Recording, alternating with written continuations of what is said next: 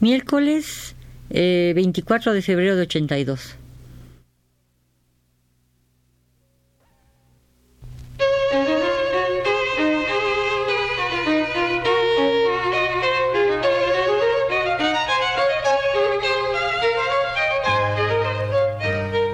Divergencias. Programa a cargo de Margot Glantz.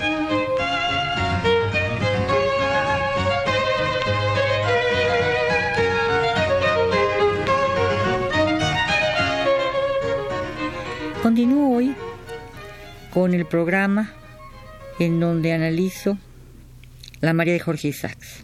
Decía yo la vez pasada que las flores eh, son un lenguaje en el siglo pasado y se refieren a cierto tipo de discursos que obsoletos se han vuelto, como dice Barth, discursos inactuales.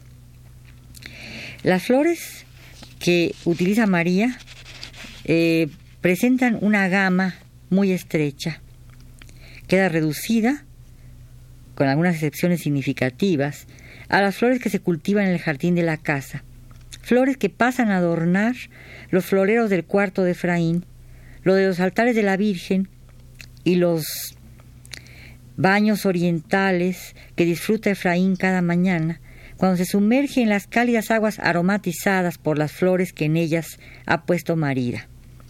Sí, quiero decir que la, gama floral es estrecha dentro de eh, la casa eh, de María, donde vive María, porque el tipo de flores que debe utilizar una señorita es únicamente el tipo de flores que hay en ese jardín, son las flores que están bien.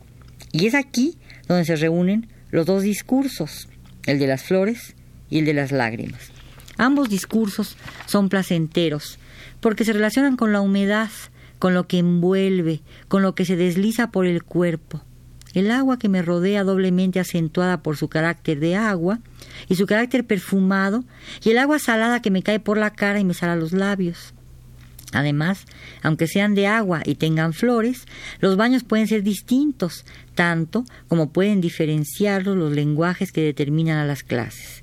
María usa rosas, azucenas, lirios, claveles, azares, violetas.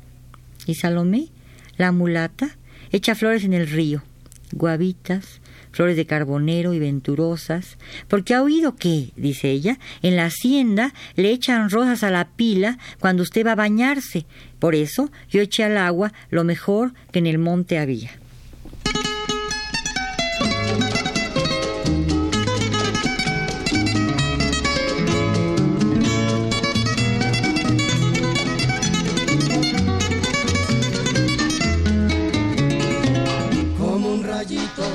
El lenguaje de las rosas es diferente al lenguaje de las guavitas y sobre todo al de las flores de carbonero. La pureza angelical y lírica a la que se liga la belleza de María y esta a su vez a las rosas y a las lágrimas cayendo por sus mejillas que son rosas, forman un círculo vicioso y subraya la circulación de los lenguajes. María habla con las flores se coloca un clavel en la cabeza y lo lleva allí hasta que Efraín regresa de un viaje. Por supuesto, el clavel ya está marchito cuando él regresa y en la marchitez se encuentra el signo esperado, la confesión de amor que una mujer decimonónica nunca dice con palabras, sino con flores. Las azucenas que trae del monte Efraín son arrajadas por la ventana de su cuarto, porque al regresar de su paseo no encuentra flores en el florero y su ausencia, la ausencia de las flores, significa desamor.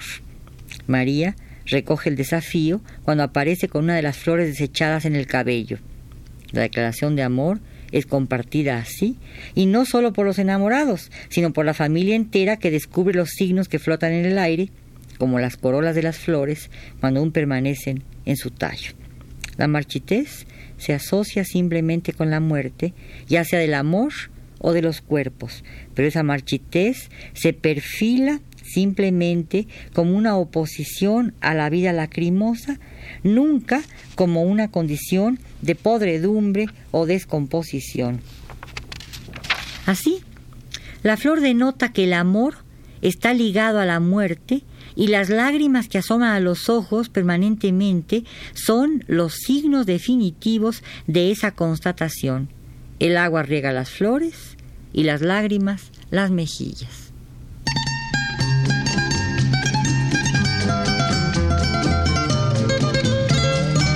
Amorcito corazón, yo tengo tentación. El cuerpo se hunde voluptuoso en la floralidad acuática de los baños orientales, anticipando la voluptuosidad carnal de los pétalos derramados y de los fragmentos corpóreos de la amada que de repente se entreven entre los descuidos de la ropa. Efraín y María se tocan en las flores y en el agua. No es extraño entonces que se haga una transmutación. Las mejillas de María, cuenta Efraín, se tiñeron al oír esto del más suave encarnado, así salpicadas de lágrimas, eran idénticas a aquellas rosas frescas, humedecidas de rocío que ella recogía para mí por las mañanas. El deseo se amplifica, se traslada a la sedosidad lasciva de una floración, pero los presentimientos que la naturaleza sollozante y las despedidas con sollozos intensifican, solo adquieren sentido cuando se constata que el amor tiene olor a muerte y su concreción se organiza en torno a la flor que se deshoja. Las últimas flores que puse en tu mesa han ido cayendo marchitas ya en el fondo del florero. Dice María, cuando escribe una carta ya a punto de morir y cuando su amado está fuera de Colombia. Y esa descripción es el aviso, dentro del código amoroso, de la muerte. Las lágrimas se vuelven la evidencia de una pérdida absoluta, el signo de la caída, el abandono definitivo del jardín paradisíaco que representa la casa paterna y el amor idílico de la juventud. El deseo solo se expresa totalmente ante un cuerpo esclavo o un cuerpo manumiso, como el de la joven Salomé que sueña con su amo y convierte en mayordomo al mulato que la quiere porque ella es blanca dentro de las entretelas de su sueño. Efraín la mira, la requiebra, describe sus cuadriles, en tanto que embosa cuidadosamente el cuerpo de María con un pañolón, o una falda. Salomé tiene cuadriles, Salomé, María no tiene casi cuerpo. La pérdida del amor idílico y aparejada a él la pérdida del lenguaje amoroso, que empalidece porque ya no lo hablan las mismas flores ni las mismas lágrimas, coloca a Efraín del lado de la realidad, es decir, del lado donde se advierte ya que la antigua sociedad se ha terminado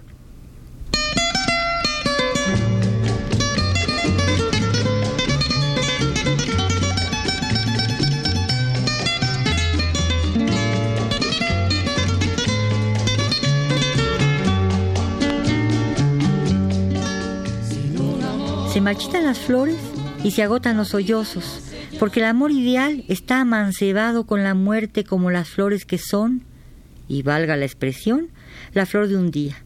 La humedad que enturbia la mirada se rescata, sin embargo, en la bruma espesa con que la naturaleza lujuriosa duplica su percepción, y sobre todo en la nostalgia edulcorada con que los decimonónicos contemplaban el delicioso tiempo pasado, en que los ojos podían llorar y hablar al unísono, deletrando los signos del amor ideal, amor solo posible en un ambiente pastoril. Las lágrimas son el amor, al amor lo que la lluvia es a la tierra, su fertilizante más perfecto. Por eso, los amores de María y de Efraín están inmersos en la pluviosidad ocular, bautismo primordial que acerca al hombre a Dios antes que el verdadero bautismo cristiano. María, a quien su padre Salomón entrega al padre de Efraín, es convertida al cristianismo. Su padre, al despedirse para siempre de ella, llora. Aquella criatura, dice de nuevo el autor, cuya cabeza preciosa acababa de bañar con una lluvia de lágrimas el bautismo del dolor, antes que el de la religión de Jesús, era un tesoro sagrado.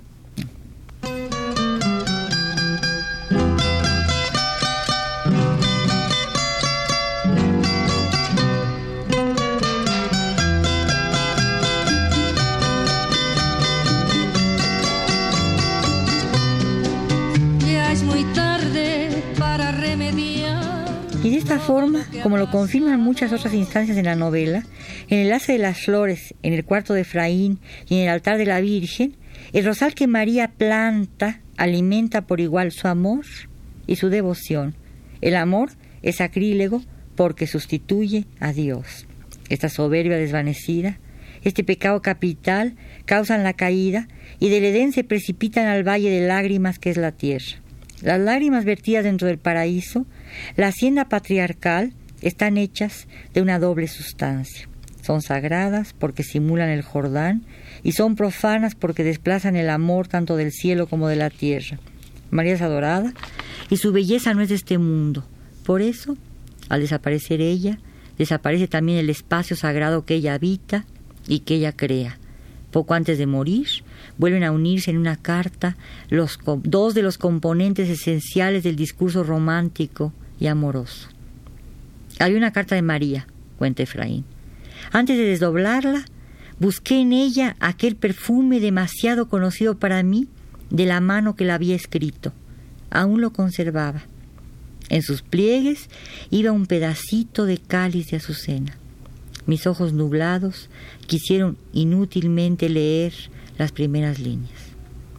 Y es que la nublazón impide la lectura y la impide sobre todo porque lo que antes era lenguaje hablado, aunque se hubiese desplazado para integrarse en los signos amorosos, es ahora apenas escritura, recuerdo del pasado.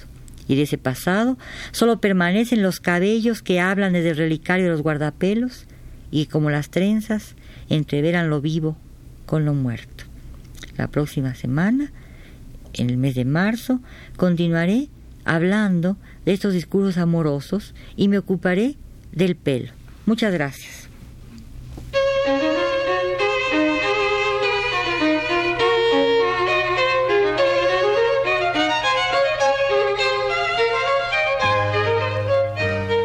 Divergencias. Programa a cargo de Margot Glantz.